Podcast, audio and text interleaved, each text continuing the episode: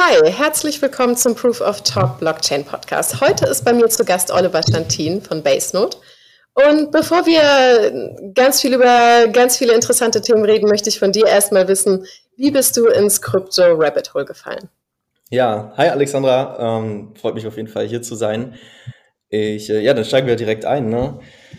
Also, wie bin ich da reingefallen?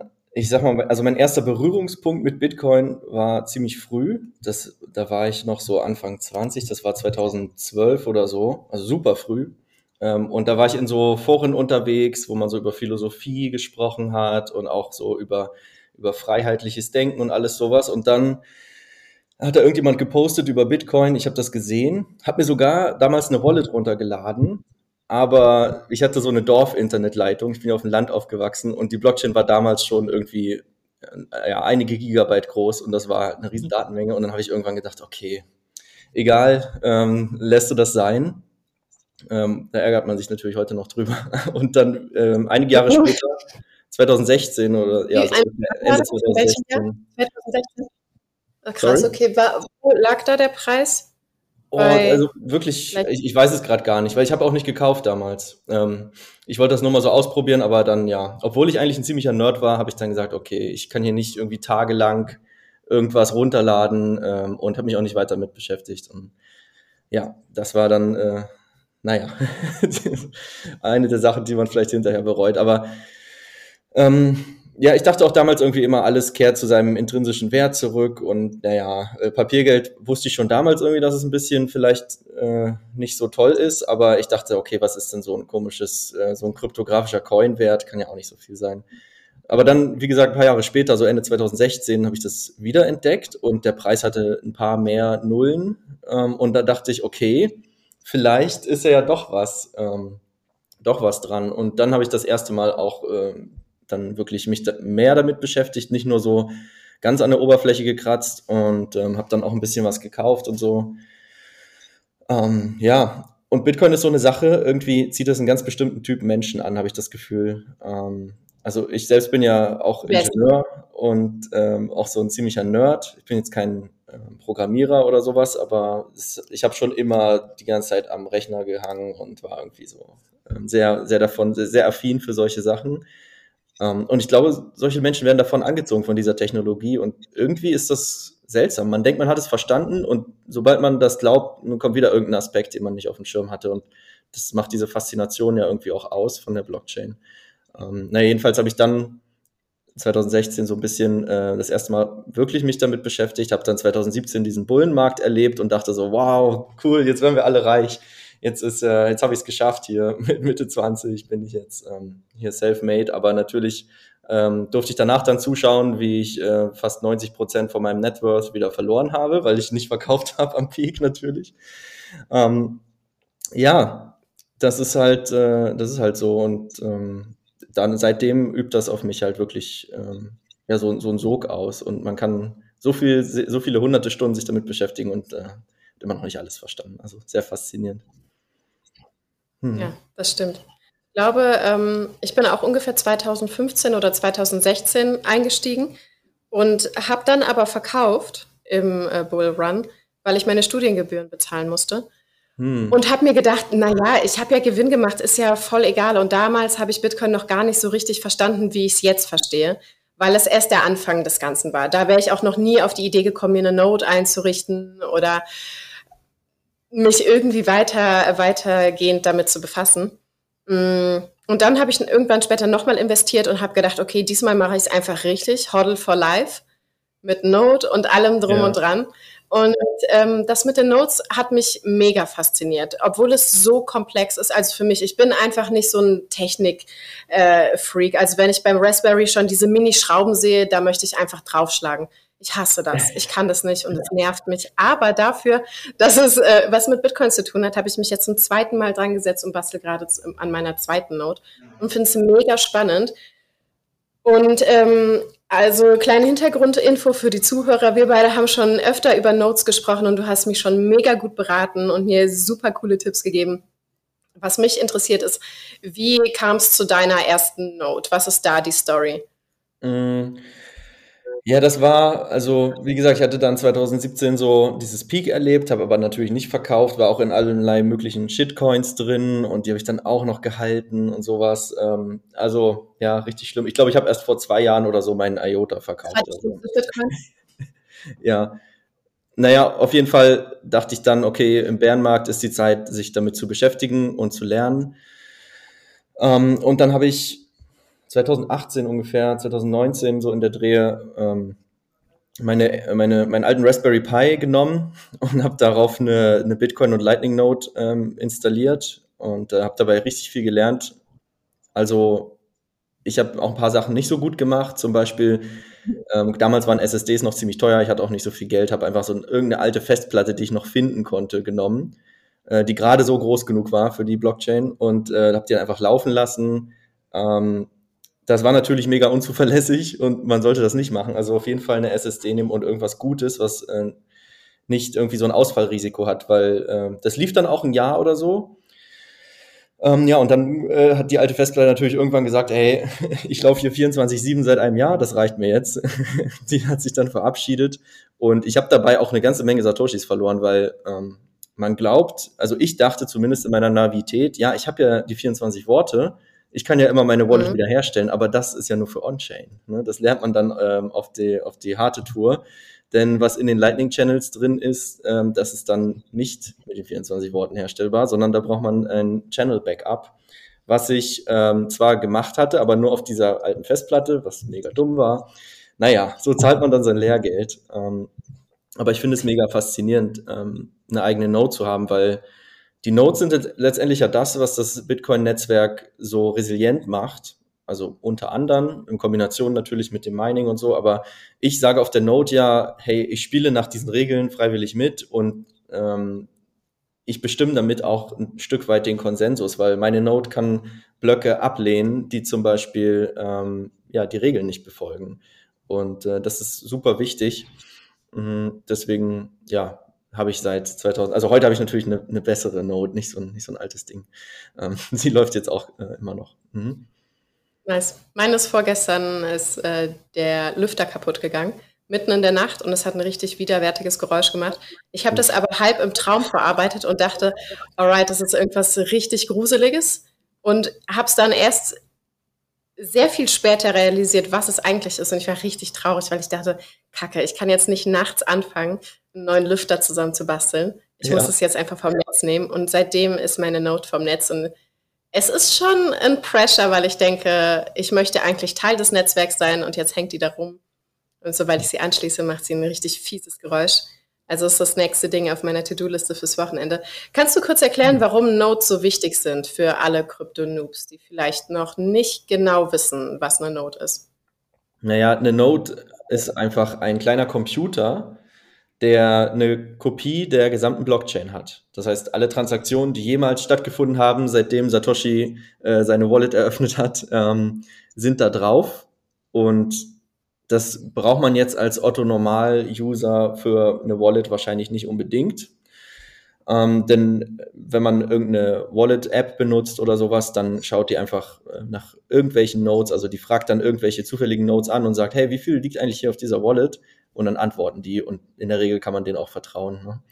Ähm, aber es ist trotzdem wichtig, ähm, also es gibt zum einen natürlich so ein Gefühl von Sicherheit, wenn man sagt, okay, ich kann das selber verifizieren. Ne? Wir sagen ja immer Trust, don't verify, also habe ich lieber meine eigene Kopie davon. Und natürlich ist es auch, ähm, hilft es dem Netzwerk natürlich auch, weil meine Node äh, lädt sich Blöcke, äh, lädt sich neue Blöcke von anderen herunter, aber verteilt die auch. Also es gibt auch einen Upload dann ähm, und damit ähm, wird es auch einfacher für neue Teilnehmer, dem Netzwerk beizutreten. Ähm, insgesamt, also jetzt, wenn man jetzt sagt, ja, was ist jetzt wirklich der Anreiz dafür? Man muss schon so leicht idealistisch sein und sagen, okay, zum einen, entweder ist man sehr skeptisch oder man will einfach wirklich äh, die Mission von Bitcoin unterstützen, dann ist es sinnvoll, eine Node zu haben. Ähm, und äh, monetären Anreiz gibt es jetzt nicht wirklich, das zu machen. Also man kriegt davon nichts oder so. Ähm, wenn man gut vernetzte Lightning Node hat, kriegt man vielleicht ein paar Satoshis Gebühren. Aber ich, also ja, das ist jetzt nichts, womit man irgendwie Geld verdient oder so. Ähm, aber ich, ich finde es einfach schön, weil es so, es ist so ein freiwilliger Opt-in, der trotzdem so powerful ist. Und das, das ist irgendwie was, ja. was Schönes. Vor allem zeigt das, finde ich, auch Skin in the Game. Und je intensiver man sich mit der eigenen Node befasst, also ich glaube, man muss schon relativ deep ins äh, Bitcoin Rabbit Hole gefallen sein, um sich für Nodes zu interessieren und dann auch noch Interesse daran zu haben, die eigene Node richtig gut zu optimieren und äh, das wirklich zu einem funktionierenden Teil des Netzwerks zu machen. Fühlt sich mhm. aber auch richtig cool an, wenn es dann soweit ist. Also ich bin, glaube ich, noch lange nicht so weit, dass ich sagen kann, wow, da muss ich jetzt nicht mehr viel machen. Es ist ein super langer Prozess. Denkst du, du bist mit äh, deinem Node-Wissen schon am Ende angelangt? Weil für mich bist du eigentlich der Node-Gott. Nein, alles übertrieben. Also ich bin ja jetzt niemand, der irgendwie ähm, tief in der Software drin hängt, ähm, sondern ich mache das sehr praktikabel, einfach aus Erfahrungswissen heraus und probiere und ist so viel Try and Error dabei. Also ähm, ich weiß auf einem abstrakten Level, wie alles funktioniert aber ich bin niemand, der jetzt da in, im Detail ähm, jetzt da irgendwie den, den Code, jede, jede Zeile versteht oder so. Ähm, muss man ja auch nicht. Und ähm, ja, also ja, ich, ich weiß gar nicht. Also man kann schon ein paar coole Sachen machen. Zum Beispiel habe ich jetzt die Note, ähm, meine Note so eingerichtet, dass meine Wallet immer äh, meine Note anfragt, äh, wenn ich meinen, äh, wenn ich meinen Kontostand okay. sehen möchte ähm, und nicht mehr irgendwelche Random Nodes, die irgendwo äh, sitzen. Ähm, das ist schon ganz cool. Also da hat man dann so einen kleinen Server drauf laufen. Ähm, aber es gibt so viele Dinge, die man machen kann. Also mein Traum ist ja, ähm, die Node mit einem Mobile Wallet zu verbinden und dann mhm. äh, zum Beispiel nach El Salvador zu fliegen und dann von zu Hause aus Berlin aus meine Sets zu verschicken zu dem, ähm, was weiß ich, dem Händler, der auf der Straße in El Salvador irgendwie Essen verkauft. Das wäre äh, so ein Ziel, äh, was ich machen möchte, aber ähm, ja, habe ich jetzt auch noch nicht, noch nicht geschafft. Macht nichts, wir haben ja noch Zeit. Das ist ja gerade erst Legal Tender geworden. Ähm, grob zusammengefasst, also für alle, die sich für Notes interessieren es, äh, oder Bitcoin generell und gerade anfangen, in den Bitcoin-Space einzusteigen, man muss keine Note betreiben, um Bitcoin zu nutzen. Und äh, es gibt super gute ähm, Seiten dort draußen, die genau erklären, wie man die Software, welche Software es gibt überhaupt und äh, wie man sie installiert. Und es ist äh, echt nicht schwer. Also die Grundschritte, das alles einzurichten und zusammenzubauen, wenn man ein bisschen affin ist, ist es Tatsache kein, Meist, äh, kein Hexenwerk. Mhm. Außer man hat ein Aggressionsproblem und äh, kommt nicht mit kleinen Schrauben klar. Dann dauert das etwas länger. Aber ansonsten ist es eigentlich eine coole Sache, weil man sich selbst äh, im Bitcoin-Netzwerk repräsentiert und auch viel, viel mehr über diese Währung lernt. Ja, Genau, auf deinem Weg äh, durchs äh, Crypto Rabbit Hole hast du einige Projekte selbst gestartet. Vielleicht kannst du kurz erklären oder erzählen, was dir besonders gut gefallen hat auf deinem Weg in den letzten Jahren und was dich besonders inspiriert hat, weiterzumachen. Und äh, du bist, soweit ich weiß, 24-7 im Crypto-Space unterwegs und machst gar nichts anderes mehr. Und ja, also, das finde ich super ja, interessant. Ja, das stimmt. Ich konnte, also ich hatte diesen Traum dann schon ja so ein bisschen länger, dass ich eigentlich gesagt habe, okay, ich muss Vollzeit im Blockchain-Bereich arbeiten. Ähm, ist jetzt auch egal, ob mir vielleicht irgendeine Corporate-Karriere mehr Geld am Ende gebracht hätte. Ähm, und ja, ich hatte dann, also nach meinem Studium habe ich dann in so einem Blockchain-Forschungszentrum angefangen an der Uni. Ähm, aber die haben halt, ja, also die haben nichts mit Bitcoin gemacht natürlich, sondern das war so, waren so Krypto- ja, wie sagt man, Blockchain-Projekte, aber es waren eigentlich, also für mich ist die Bitcoin-Blockchain die einzige Blockchain, die es wirklich ähm, verdient hat, so genannt zu werden. Und das waren eher so, ja, irgendwelche Permissioned-Netzwerke, wo man dann trotzdem wieder irgendwie eine, irgendeine Autorität vertrauen muss, damit man da sein, seine Wallet haben kann und sowas. Aber gut, ähm, das ist ein anderes Thema. Auf jeden Fall ähm, habe ich da so gearbeitet und dann bin ich ähm, so in Coworking Spaces gegangen und mein erstes Startup habe ich 2019 gegründet. Das äh, hatte zum Ziel, Banken und Versicherungen den, ähm, ja, die, die Technologie, also die Blockchain und auch Digitalisierung allgemein näher zu bringen.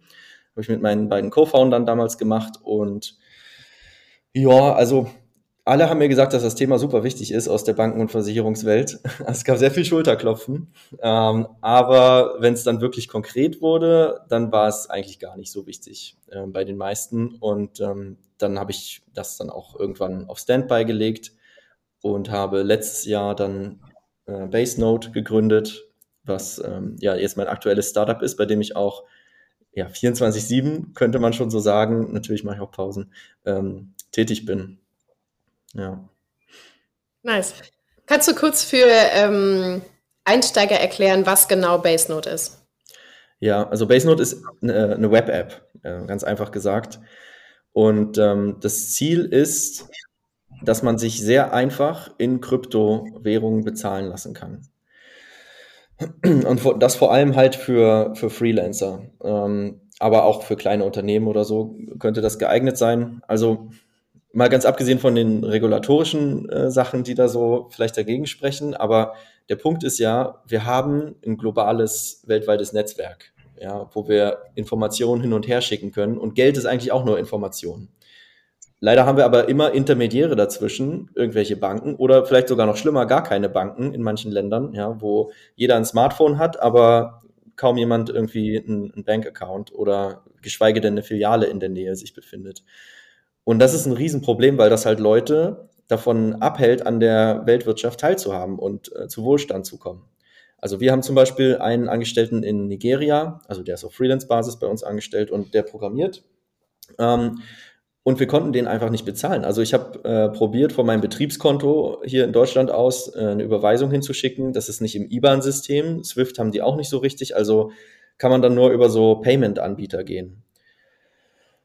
Und diesen Also diese Payment-Anbieter, da gibt es natürlich so PayPal und Wise und solche Sachen. Ähm, die gibt es da häufig auch nicht. Also in Afrika funktioniert das, ähm, also gibt es zum Beispiel kein PayPal in dem Land ähm, und da gibt es dann so andere Sachen, das nannte sich dann Payoneer, das fast das gleiche gewesen, aber ähm, wenn ich mich da als deutsches Unternehmen anmelden möchte, muss ich erstmal einen Stapel notarielle Dokumente hochladen.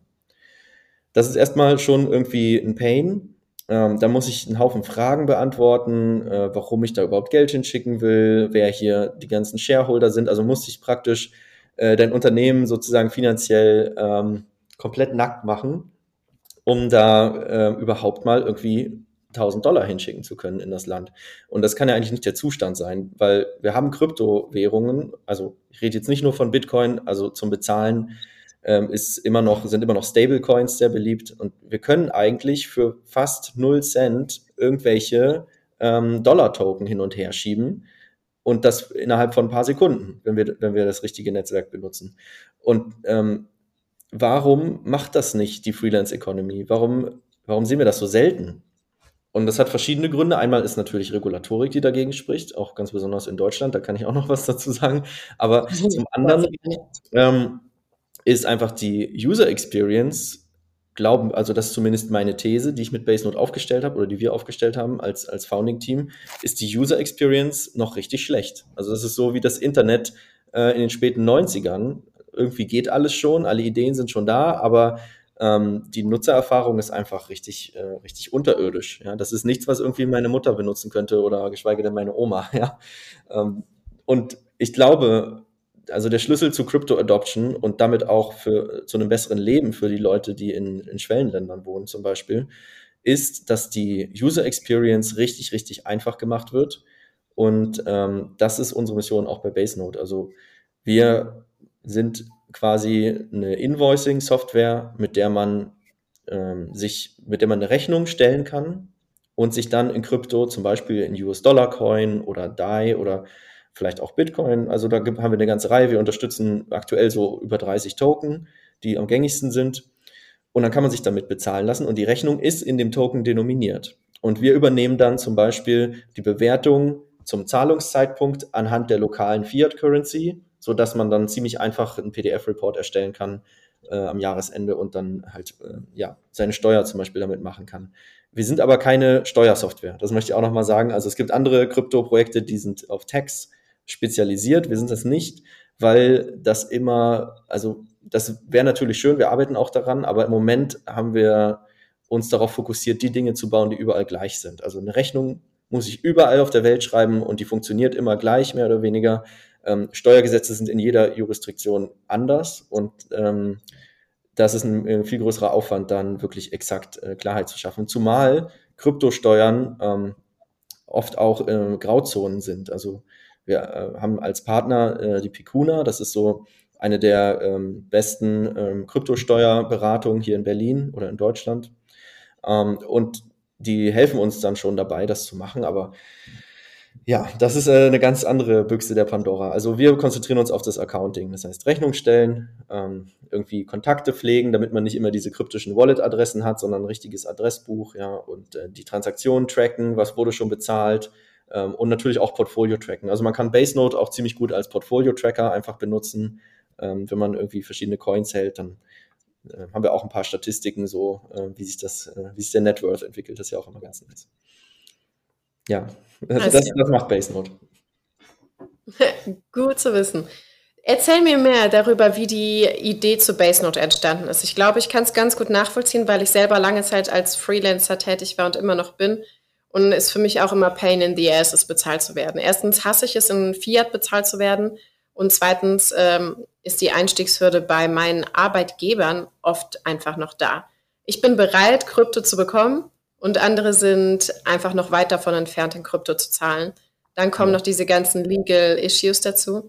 Das macht es dann einfach zu einem ähm, quasi unmöglichen Vorhaben. Also bei manchen Unternehmen, sage ich mal, nicht alle sind äh, leben im 19. Jahrhundert. Ein paar sind schon im 21. Jahrhundert angekommen. Aber was ich auch immer wieder sehe, ist, äh, dass man muss es wirklich wollen und selbst durchziehen. Ansonsten kommt einfach niemand auf einen zu und sagt als Freelancer, ähm, ja, hier, äh, wir würden dich gerne in Krypto bezahlen. Das ist wirklich super easy. Du brauchst nur dies, jenes. Nee, es ist schon umgekehrt. Man muss schon dahinterher sein und hm. äh, die Eigenverantwortung übernehmen, was natürlich auch sinnvoll ist, weil darum geht es ja auch eigentlich, vor allem bei Bitcoin, dass man die Eigenverantwortung für seine Finanzen übernimmt. Mhm, deswegen fand ich euer Projekt äh, ziemlich interessant. Mhm. Und ich glaube, du kannst uns noch ein bisschen mehr darüber berichten, wie das Ganze angefangen hat, weil das ist nämlich auch interessant. Ähm, ja, also die Motivation dahinter hatte ich ja schon erklärt. Wir hatten halt Mhm. Leute, die wir bezahlen wollten, die in Ländern, ähm, ja, so in Schwellenländern saßen, in Emerging Markets. Und ja, also selbst wenn du die, wenn du es geschafft hast, mit irgendeiner Payment-App da was hinzuschicken, dann wurden meistens, also wenn es mehr als 1000 Dollar war, wird es meistens dann erstmal gefreezed und dann kriegt er irgendwie einen Fragebogen und muss dann sagen, ja, wieso kriegst du denn hier Geld aus dem Ausland? Äh, und ähm, es ist einfach eine, ja, einfach eine richtige Hürde für diese Leute. Ähm, und, und das war eigentlich, das war die, die Motivation dahinter. Ähm, aber also selbst hier jetzt in Deutschland, ähm, also wir bezahlen bei Basenode unsere Mitarbeiter zum Teil auch in Krypto, also in Stablecoins dann. Äh, nicht nicht in, in Bitcoin, aber wenn sie, wenn sie wollten, also die könnten auch in Bitcoin bezahlt werden, aber äh, wollen, will noch keiner, die wollen alle Dollar. naja, auf jeden Fall. Ähm, Ein Shitcoin wir bezahlen die auch äh, mit unserer eigenen Software. Also die benutzen dann auch Basenode, um die Rechnung zu schreiben und dann bezahlen wir die. Das geht. Nice. Wenn man aber zum Beispiel Festangestellte in Krypto bezahlen möchte in Deutschland, dann geht das, also das ist praktisch nicht möglich. Ich habe mich da auch beraten ja, lassen. Ja, es geht nicht bezahlt. Ja, also bei Freelancern geht das. Äh, bei Festangestellten ist das praktisch äh, illegal, wenn man, wenn man so will. Ja. Ähm, das liegt halt daran, dass zum Beispiel viele Steuern auch direkt äh, vom Gehalt abgezogen werden und die werden natürlich in, in äh, Euro-Coin äh, abgezogen, also in Fiat. Und da kann man also ja nicht so viel machen im Moment. Ähm, ja, wir haben trotzdem in Berlin gegründet, in Deutschland. Ähm, also ja, das regulatorische Umfeld, da gibt es sicherlich bessere Länder im Nachhinein, wenn man so drüber nachdenkt für ein Krypto-Startup. Es geht, äh, das, also man kann das schon hier machen wir hatten ein bisschen Probleme, zum Beispiel ein Bankkonto zu eröffnen. Wir haben verschiedene Banken angefragt und ähm, die haben uns, also die haben uns nicht direkt abgelehnt, aber die haben halt immer mehr Fragen gestellt. Also die haben einen Fragebogen geschickt, dann beantwortet man den und dann kommt noch ein Fragebogen, ja, wollen Sie eigentlich mit Kryptowährung handeln? Machen Sie Geldwäsche? Hm. Nein, okay. Hm. Naja, hier ist noch ein Fragebogen. Also so, so lief das dann ungefähr, bis man dann halt irgendwann aufgibt und äh, keine Dokumente hochladen möchte oder noch mehr Fragen beantworten will. Und ähm, ja, die dritte Bank hat dann, äh, bei der wir dann gefragt haben, die hat uns dann zum Glück ähm, ein bisschen weniger äh, gegängelt und jetzt äh, konnten wir das anrichten. Aber man sieht, also ich wurde auch angerufen, zum Beispiel vom Mitarbeiter hier von der ähm, äh, na, wie heißt die Stelle, die die ähm, Nummern vergibt vom, vom Amtsgericht? Genau, diese, diese Handelsregisternummer muss man ja haben in Deutschland und so weiter. Und ähm, da werden dann auch Fragen zum Geschäftszweck zum Beispiel gestellt. Ja, also ähm, was heißt das denn jetzt? Was machen Sie mit Kryptowährungen? Und ähm, ist das jetzt, also ist das Trading? Dann gelten wieder andere Sachen und dann wird man nochmal interviewt, äh, damit man überhaupt äh, seine Nummer bekommt und sowas. Also klar man muss schon irgendwie wahrscheinlich äh, ein bisschen Regulatorik haben in solchen Geschichten, aber ähm, es gibt sicherlich auch freundlichere Länder für sowas. Hab Warum habt ihr euch initial ja. Warum habt ihr euch initial erst für Deutschland entschieden? Und was würdet ihr heute anders machen? Naja, also wir wohnen ja alle in Deutschland, also alle drei äh, Co-Founder wohnen in Deutschland. Das ist ja schon mal gut. Man möchte ja auch irgendwie seine Firmen, seinen Firmensitz in, in diesem Land haben. Natürlich ist auch, ähm, also wenn du eine deutsche GmbH bist, hat das natürlich auch eine ganz andere Wirkung nach außen. Also wir als Startup müssen ja zum Beispiel auch Funding einsammeln, ähm, weil BaseNote jetzt am Anfang noch nicht profitabel ist. Sowas dauert halt ein bisschen. Und ähm, dann ist es natürlich besser, wenn du eine deutsche GmbH bist. Also viel mehr Trust dahinter, als wenn du ähm, ja, keine Ahnung, irgendwo auf, auf Malta sitzt oder so und ähm, so eine Limited Company bist oder so. Also es hat natürlich Vor- und Nachteile. Aber ich glaube, wenn man das Krypto-Umfeld hier ein bisschen, bisschen atmen lassen würde, weil es gibt viele Unternehmer auch hier in Deutschland und in Berlin. Es, ist, es gibt eine gute Szene von so Krypto-Entrepreneurs. Und wenn man denen ein bisschen mehr Luft geben würde, äh, in Kombination mit der Trustworthiness, die Deutschland ja eigentlich hat, ähm, ja. wäre das ein richtiger Booster. Aber ja, leider kann man wahrscheinlich nicht alles haben. nee, ich glaube auch, äh, dass Regulation in Deutschland so kompliziert und komplex ist, äh, selbst für Privatpersonen. Dieser ganze Behördenkram ist für mich so abschreckend, dass ich nie im Leben auf die Idee kommen würde, in Deutschland zu arbeiten, zu wohnen, zu gründen. Es gibt doch eine Behördennotrufnummer, äh, wo, du, wo du anrufen kannst. Ja, die wurde für mich erfunden. Ja, da kommt dann, äh, sitzt dann auch ein Bürokrat am Ende und erklärt dir, mit welchem anderen Bürokraten du sprechen kannst. Das ist doch super. Das ist ja grausam. Das ja. ist die Folter schlechthin. Für welches Land würdest du dich entscheiden, wenn du nochmal was gründen würdest? Ähm, ja, also ich, ich weiß es jetzt nicht genau, weil wir haben uns nicht jetzt eingehend damit beschäftigt, weil für uns ist der Sitz jetzt erstmal gegeben. Wir ziehen jetzt nicht sofort um. Ähm, ich glaube, Liechtenstein ist eine gute Wahl, wenn man das kann. Ähm, ich glaube, Malta ist nicht schlecht, aber selbst Länder in Osteuropa wie zum Beispiel Polen haben ähm, mhm. relativ lockere Regulierungen, was Krypto angeht und auch geringere Steuern auf jeden Fall. Also ähm, ja, da muss man sich aber dann wirklich individuell halt anschauen, was man vorhat, ob man traden möchte oder ob man wie wir eigentlich nur in die Blockchain reinschaut, die Infos nimmt und hübsch darstellt. Das ist ja nochmal was anderes. Also wir halten ja keine, keine Token oder keine Funds oder sowas, sondern wir sind ja eher so ein Dienstleister für Infos. ja. Ja, stimmt, stimmt, stimmt.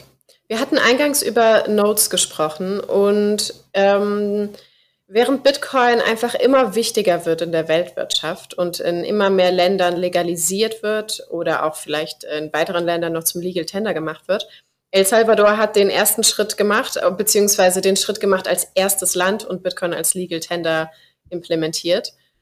Und was äh, die große Kritik vorher war, ist, Bitcoin eignet sich ja gar nicht zum Bezahlen. Und ähm, jeder, der eine Node betreibt oder sich ein bisschen intensiver mit Bitcoin schon auseinandergesetzt hat, kennt Layer-2-Lösungen, ähm, sowas wie Lightning Network, mh, mm, über das Zahlungen quasi in Mikroschritten zusammen, also dass sie zusammengefasst werden und dass es nicht nur privater wird, sondern auch einfach ähm, alltagstauglicher. Mhm. Und natürlich gibt es Unterschiede zwischen einer Bitcoin-Note und einer Bitcoin-Lightning-Note.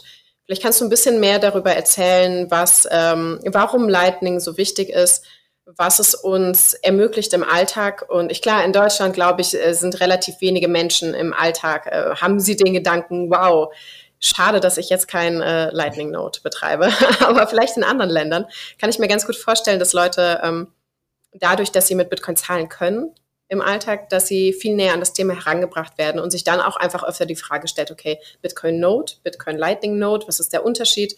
Ähm, was genau ist ausschlaggebend? Und vor allem kann Bitcoin Legal Tender sein ohne Lightning? Ja, also Lightning ist ja jetzt ähm, nur eine, nur eine Scaling-Option ähm, für Bitcoin, die es gibt, die sehr gut ist. Ähm, ja, also. Welche anderen kennst du? Also der Punkt ist ja, dieser Base Layer, der Layer One, ist bei Bitcoin halt sehr, sehr minimalistisch und schlank gebaut und das ist auch gut. Also wir bauen ja keine Applikation auf diesen Base Layer, weil der einfach nur Sicherheit geben soll. Ja, also das ist praktisch nur ein Protokoll, was irgendwie Energie in, versucht zu speichern in Kryptographie und das, das ist auch gut, das reicht. Und das gibt uns äh, so etwas wie ein Fallback. Und jetzt können wir versuchen, auf diesen Base Layer, auf der Bitcoin-Blockchain, irgendwie das Ding zu skalieren, weil Bitcoin ja nur ungefähr so äh, vier oder vielleicht auch acht, je nachdem äh, mit, mit Segwit, ähm, Transaktionen ähm, pro Sekunde schafft. Und das ist natürlich lächerlich wenig. Also wenn wir uns Visa oder Mastercard oder so angucken, da geht es eher so in die Zehntausenden pro Sekunde. Ähm, und das ist natürlich auch viel einfacher, weil bei ähm, Mastercard äh, letztendlich nur irgendwo ein Excel-Sheet in der Cloud liegt, wo drin steht, wer was an wen schickt. Und wenn ich nur eine Note habe, dann kann ich natürlich auch 10.000 Transaktionen pro Sekunde machen. Äh, jetzt mal ein bisschen vereinfacht gesagt. Äh, dann ist es natürlich äh, kein Problem zu skalieren. Aber Bitcoin hat dieses Problem, weil Bitcoin so kompromisslos auf Sicherheit gesetzt hat, dass halt die Geschwindigkeit und die Skalierbarkeit äh, darunter leiden.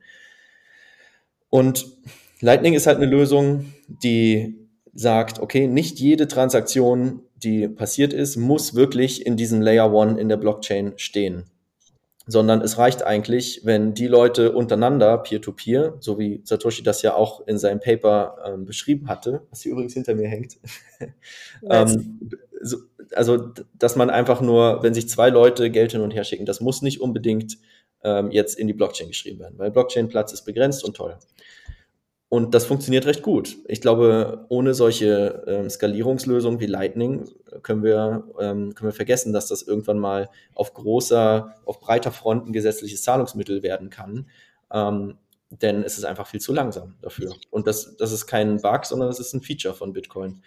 Ähm, und man kann Bitcoin auf ganz viele Arten skalieren. Ja, es gibt diverse Sidechains, ähm, die dann irgendwie regelmäßig ähm, so, so, so ein Merkle-Tree auf die Blockchain schreiben und versuchen da so einen Anker zu bauen.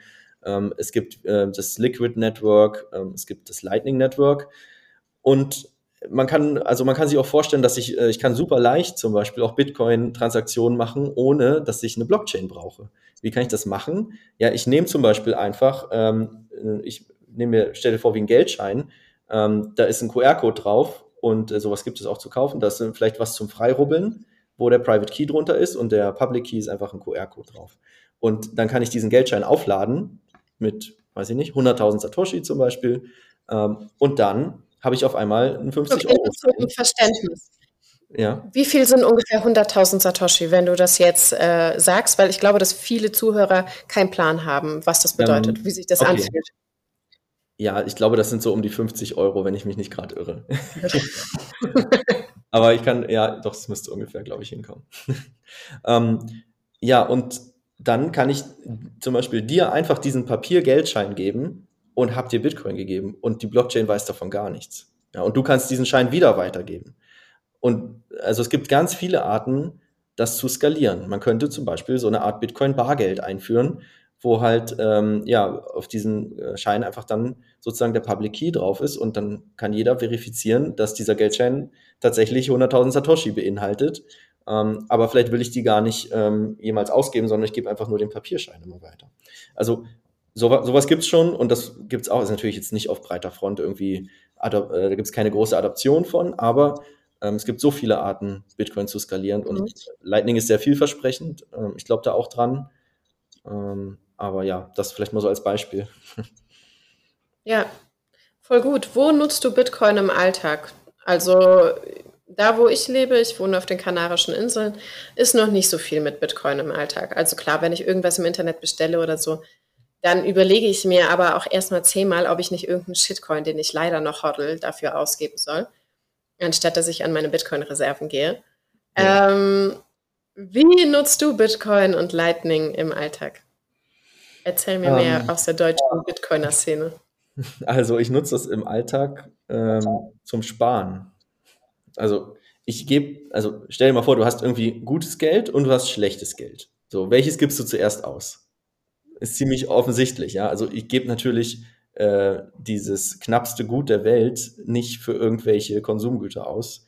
Das wäre ziemlich sinnlos, sondern ich benutze das äh, zum Sparen. Also Bitcoin gibt einem endlich wieder die, diese, diese Möglichkeit, wirklich zu sparen und äh, keine Angst haben zu müssen, dass jemand äh, das einfach entwertet, weil gerade wieder Krise XY passiert ist äh, und wir jetzt ganz viel äh, Geld drucken müssen unbedingt. Also das heißt, das ist das, was ich, wie ich es im Alltag nutze. Ich habe einen Sparplan und ähm, da, da sind dann, also dafür nutze ich das. Ähm, Lightning nutze ich im Alltag hier nicht. Ich glaube, das ist ja auch äh, überhaupt nicht verbreitet. Ich habe halt eine Lightning Node, die relativ gut verbunden ist mit anderen Nodes und ab und zu geht auch mal eine Zahlung drüber. Ähm, ich habe auch schon neulich habe ich ein Buch gekauft äh, mit Lightning. Das ist, äh, war ganz cool. Also das äh, war der, der Fiat Standard, der kam ja vor kurzem raus und den kann man mit Lightning tatsächlich kaufen auf der Webseite. Ähm, das, das war ganz nice. Ähm, und es ist auch gut, mal eine Transaktion auf Lightning einfach mal zu machen, weil du dann auch ein bisschen ähm, Kapazität verschiebst bei, dein, bei deinen Channels, so dass du dann später vielleicht auch mal wieder was empfangen kannst, wenn du mal was weggeschoben hast an deinen Satoshis. Ähm, deswegen, ja, also so, so nutze ich das. Also hier äh, in Berlin, ich, ich glaube nicht, dass man irgendwo tatsächlich jetzt mit Bitcoin so direkt bezahlen kann in der, in der Welt. Aber wie gesagt, das liegt auch daran, dass, glaube ich, die Leute, die Bitcoin verstanden haben, damit auch nicht bezahlen wollen, so wie ich. Ja, ne? ja. ja das denke ich mir auch. Also ich bin, äh, ich bin froh, dass es diese ganzen Payment Options immer gibt. Und ich bin auch mega stolz, das zu sehen, dass ähm, immer mehr Leute aus meinem Bekanntenkreis äh, das wahrnehmen und vielleicht auch nutzen. Aber ich denke mir dann auch, naja, Savings Technology. Also es gibt viele Shitcoins, unter anderem Fiat, was sich dazu ähm, viel besser nutzen lässt, Sachen zu bezahlen im Alltag als äh, Savings. Also ich versuche es immer ein bisschen so zu erklären, das ist, als würdest du mit deinem Klumpen Gold jetzt dorthin gehen und deinen Klumpen Gold eintauschen für Brot. Machst du auch nicht, außer es ist wirklich eine Hardcore-Krise. Ja, eben. Also, genau, also das Ziel ist eigentlich, seine Satoshis niemals verkaufen zu müssen. Und das geht ja. mittlerweile sogar, weil selbst wenn ich jetzt zum Beispiel ähm, out of Fiat bin und irgendwie dringend meine Miete bezahlen muss oder sowas, ähm, muss ich ja meine Coins nicht verkaufen, sondern ich, es gibt mittlerweile viele Services, ähm, die einfach Kredite, die ähm, backed bei Bitcoin sind, rausgeben. Das heißt, ich kann dann äh, irgendwie Bitcoins benutzen, um einen günstigen Kredit in Fiat mir zu ziehen. Ähm, also da kriegt man vielleicht so drei, vier, fünf Prozent Zinsen. Ist schon jetzt auch nicht super billig. Also die Zentralbank macht das für null Prozent, aber da kommen wir leider nicht ran. Ähm, aber du kriegst einen günstigen Fiat-Kredit mit deinen Coins ähm, und ähm, ja, das ist eigentlich im Prinzip der Winning Move. Das ist das, was Michael Saylor auch macht. Ähm, du benutzt deine Bitcoins einfach nur als Collateral, ziehst dir das ähm, leichte Fiat-Geld raus und ähm, dann musst du halt nur ja, in einer Währung, die sowieso die ganze Zeit entwertet, deine Schulden irgendwie zurückzahlen, was meistens nicht so schwer ist, also on the long run. Aber ich, ich will es keinen encouragen, hier äh, Schulden zu machen, das ist natürlich auch nicht der Weg. Also mit Beschwerden dann nachher an Oliver. Nee, nee, no financial äh, advice, ja. Also ich, äh, das, äh, ich rede nur davon, was, was man machen könnte. Ja. awesome. Ja, was geht sonst so in der deutschen Kryptoszene? Also, ich habe gar keinen richtigen Überblick, was sich da so Cooles tut. Du hast ganz am Anfang gesagt, dass du ein paar coole Krypto-Unternehmer kennst. Ja, Vielleicht kannst du ein also, bisschen was erzählen, was ja, dich gerne. fasziniert dort. Mhm, also, ich wohne hier in einer Krypto-WG. Also wir haben hier so äh, eine ziemlich äh, ja, geräumige WG, äh, so im Dachgeschoss, äh, mitten in, in Moabit und wir wohnen hier zu fünft. Wir sind alle kryptoaffin und äh, die meisten von uns haben ihre eigenen äh, Startups äh, und ähm, da können wir uns dann gegenseitig auch helfen. Ähm, wir haben auch ab und zu hier so ähm, kleine Veranstaltungen, mal ein Dinner oder so Kaffee-Nachmittag oder so, wo wir dann versuchen, uns besser zu verbinden. Ähm, und die Kryptoszene in Berlin ist, glaube ich, auch wirklich ähm, ja, sehr, äh, sehr angenehme Menschen einfach. Also es sind alles sehr so überlegte, ähm, mit denen kann man wirklich tiefe Unterhaltungen auch führen. Ähm, es ist schon irgendwie faszinierend, dass das so irgendwie immer so ein bisschen der Typ Mensch ist, ähm, mit dem, mit dem man dann, äh, also zum, aus meiner Sicht zumindest gut klarkommt. Ähm, ich bin hier regelmäßig auch so bei Pitch-Events für Startups. Da sind dann aber häufig auch ganz viele andere, äh, so Nicht-Krypto-Startups dabei. Um, ähm, und man merkt dann schon noch, dass da, also es gibt diese Startup-Welt, das ist das eine, und es gibt die Krypto-Welt. Um, ähm, und wenn ich dann Basenode dort pitche, dann, äh, also letztens wurde ich dann gefragt, äh, ob das denn legal wäre, was wir machen. das war dann die Frage ähm, aus der Jury. ähm, okay, also da sehen wir, da ist noch viel zu tun und ich glaube auch diese beiden Welten so ein bisschen zu verbinden, kann auch eine schöne Mission sein. Das versuche ich ja, äh, versuchen wir ja auch in der WG. Mm, ja, ja, also, aber in, insgesamt ist es echt gut. Also es sind viele Veranstaltungen überall und es macht Spaß. Cool. Was hast du geplant für die Zukunft? Was sind deine nächsten Schritte, die du in deiner Kryptokarriere gehst? Ähm, ich möchte auf jeden Fall weiter meine Idee testen mit Basenode und äh, die Mission verfolgen. Also die ganz hohe Mission ist, dass ich glaube, dass halt Bitcoin gut für die Welt ist und dass wir es einfacher benutzbar machen müssen, damit mehr Menschen ähm, davon profitieren können. Das ist so ein bisschen die, die These, die ich verfolge. Und das versuche ich jetzt natürlich mit Basenode und ich hoffe, es klappt. Das werde ich auch die nächsten Jahre weiter so machen. Ähm, und in der Zukunft, ähm, ja, ich glaube, es wird sich immer was finden. Also wenn es jetzt nicht, äh, nicht äh, Basenode sein sollte, würde mich das schon sehr traurig machen. Aber äh, ich glaube, dann gibt's äh, gibt's immer neue Projekte, weil das ist praktisch eine Mission oder das ist, ist so ein Moving Goalpost. Ja, du bist sowieso nie ganz da. Du könntest es immer noch besser machen. Ähm, und das ist, glaube ich, das, was man im Leben auch braucht. Äh, irgendwie so, so ein bewegtes Ziel, den man, wo man weiß, okay, ich, ich komme näher, aber ich weiß nicht, wie weit es noch wirklich noch ist und das ist auch egal. Ähm, ja, das, das ist so mein Plan. Das klingt jetzt natürlich sehr vage, aber ich, ich bin vorsichtig mit, mit Predictions. Auf jeden Fall werde ich weiter äh, Satoshi stacken, äh, wann immer es geht. Und ich, ich glaube, wir sind auch in sehr, ähm, wir erleben gerade sehr spannende Zeiten. Also auch wenn man sich jetzt das anschaut, wie die Game Theory funktioniert und äh, immer mehr Länder jetzt auch langsam dahinter kommen, ähm, ja. was Bitcoin eigentlich ist. Also super, super spannend. Ähm, ich bin dankbar, in dieser Zeit auch leben zu dürfen. Ähm, also ich wurde ja genau äh, geboren, als die Mauer gefallen ist, so äh, um die Zeit rum. Und ähm, das ist eigentlich äh, super, also eine super Zeit gewesen, weil ich war genau in dem Alter, um auch wirklich diese Krypto, ähm, also diese Adoption so mitzukriegen von, von Ground Zero aus. Und das ist einfach, äh, ja, ziemlich cool. Mhm. Ja, das ist mega faszinierend. Und ich finde, mir hat es immer Sicherheit gegeben, dass ich gesehen habe, okay, vor sechs, sieben Jahren sah die Kryptolandschaft noch so aus. Mein Wissensstand war so und heute mache ich 24-7 Kryptokram.